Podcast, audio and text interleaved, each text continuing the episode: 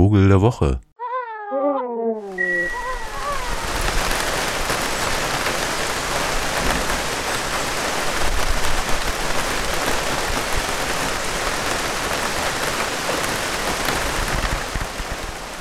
Rain, Rain, Rain.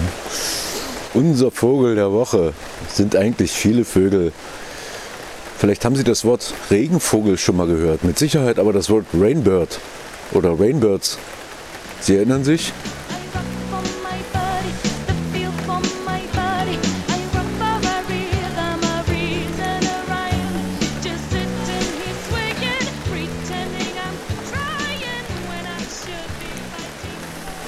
Ja, was Katharina Frank damals im Sinn hatte, war der poetische Zugang zu einer Gruppe von Vögeln eigentlich, die allesamt für die Menschen insofern interessant waren, als sie in irgendeiner Weise, offenbar früher als die Menschen selbst, mitkriegen, dass es gleich regnen wird.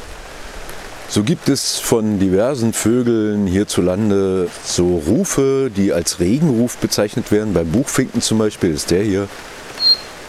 Oder auch der Ortolan oder der Wendehals oder auch Brachvogel und Regenbrachvogel, der es ja im Namen trägt, sind äh, sozusagen Verkünder des kommenden Regens. Vermutlich, weil sie irgendeine Art von Luftdruckveränderung verspüren oder auch Luftdruck versus Temperatur. In jedem Falle bevor der Regen kommt. Denn das ist ja genau der Witz an diesen Regenvögeln, dass sie also, wenn sie auftauchen oder wenn sie zu hören sind, dann irgendwie so eine Art Ausblick geben auf es wird gleich regnen. Ja, jetzt stehe ich hier im Regen und erzähle über Regenvögel.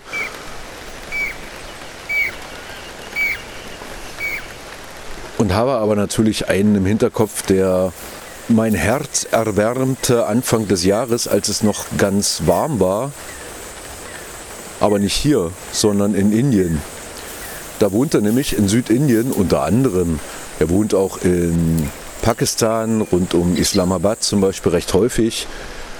Selten in Myanmar, selten in Bhutan. Häufiger dann wieder in Kenia und Tansania, Subsahara-Staaten kommt er vor. Die Rede ist vom Jakobinerkuckuck oder auch Pied Cuckoo.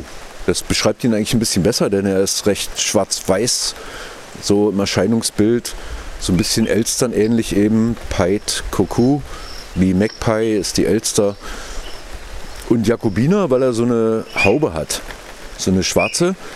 Sieht sehr hübsch aus, dieser Vogel, recht groß auch. Also der Körper wahrscheinlich so groß wie ein Eicheheer etwa, aber eben mit einem nochmal so langen Schwanz und eben so schönen weißen Bauch und schwarz-weißes Obergefieder. Also ein hübscher Vogel, aber vor allen Dingen eben in Indien bekannt als Rainbird, weil er auftaucht außerhalb seines Brut- und Verbreitungsgebiets in Südindien nur dann, wenn der Monsun angesagt ist. Das heißt, in dem Moment, wenn es äh, feuchter wird, dann ist er aktiv und äh, fliegt auch in andere Regionen.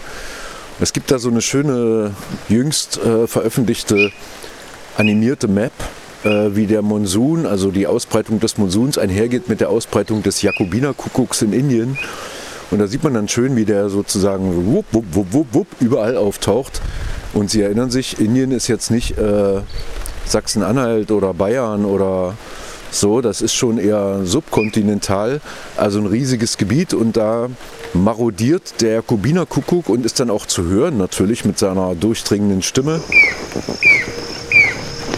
Und ist insofern ein schöner Verkünder des kommenden Regens. Und eigentlich natürlich dann immer auch heiß erwartet, weil der Monsun ist anders als bei uns jetzt hier dieser herbstliche Regen, äh, wo man nicht weiß, was man jetzt machen soll, weil man kann ja gar nicht rausgehen und es ist ja auch so kalt, ist es dort natürlich vor allen Dingen befruchtende Feuchtigkeit nach unter Umständen eben sehr langer Trockenheit, also gerade wenn es so um den Westen von Indien geht oder auch Zentralindien, da ist der Monsun total wichtig für Fruchtfolgen und so weiter und natürlich auch für die Brutsaison.